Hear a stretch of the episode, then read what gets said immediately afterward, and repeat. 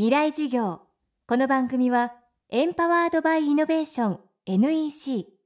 暮らしをもっと楽しく快適に川口義賢がお送りします。未来授業水曜日。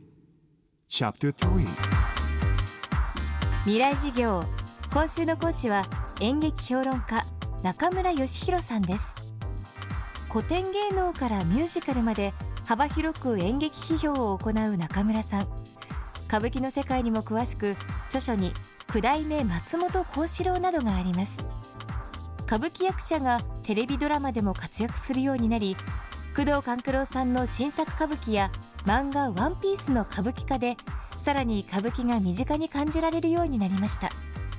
それでも若い世代からは敷居が高い難しそうという声も聞こえてきます。歌舞伎初心者はどのように歌舞伎に親しめばいいのでしょうか。未来授業3時間目。テーマは歌舞伎鑑賞の手引き。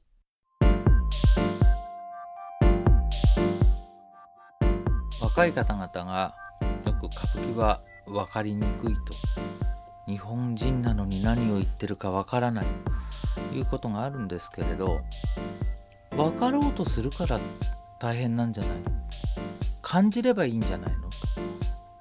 衣装が綺麗だなとか女形のあの人は美しいなとか装置が豪華だなとかあの雪の降り方はとっても何か綺麗だけれどどんな工夫があるんだろうとか何かを感じればいいわけであって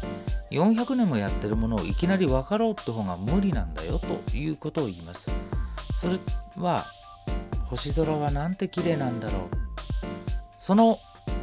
感動というのか美しさを感じる時に知識は必要ないわけです歌舞伎も同じで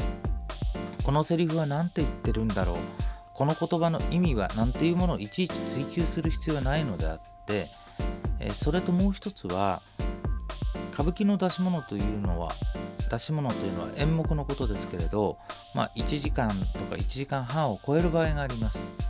ここが実は非常に救いでもあって例えば何かで退屈してしまった、えー、前の日非常に仕事が忙しかったということで5分10分居眠りをしてしまっても体勢に影響ないんです。その間に極端に話が進んでいて何が何だかわからないというテンポではないのです。ですからそういうことも楽しみつつふわりふわりと見ていて感じればいいんです。そうして何回かいろんなことを感じているうちにあこれはこういうことだったんだ。いい人っていうのは顔の色が真っ白で出てくるんだ。悪人っていうのは顔の色を赤とか茶色とかそういうので塗ってくるんだと。いうようなだんだんこう歌舞伎の中のルールといいますか。そういうことが分かってきて歌舞伎が持っているドラマ性の魅力とか歌舞伎にしかない様式美だとかそういうものがだんだんだんだん分かっててくる。いきなり今のようなスピード感覚でパンといってパンと楽しめる。ということとはちょっと違う。そこにもやはり少しずつ少しずつこう手間をかけて味わっていく楽しみ。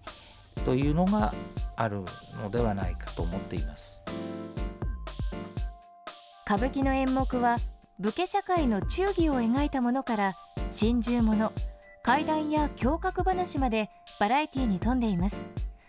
けれどもその根底にあるのは人間を描くことだと中村さんは言います。もともと歌舞伎ってのは反社会劇なんですよ。反体制の演劇で武士の社会の時の正式な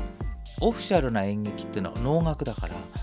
で庶民の演劇が歌舞伎だからそれが反体制の演劇で当然何度も弾圧されていたわけですけれど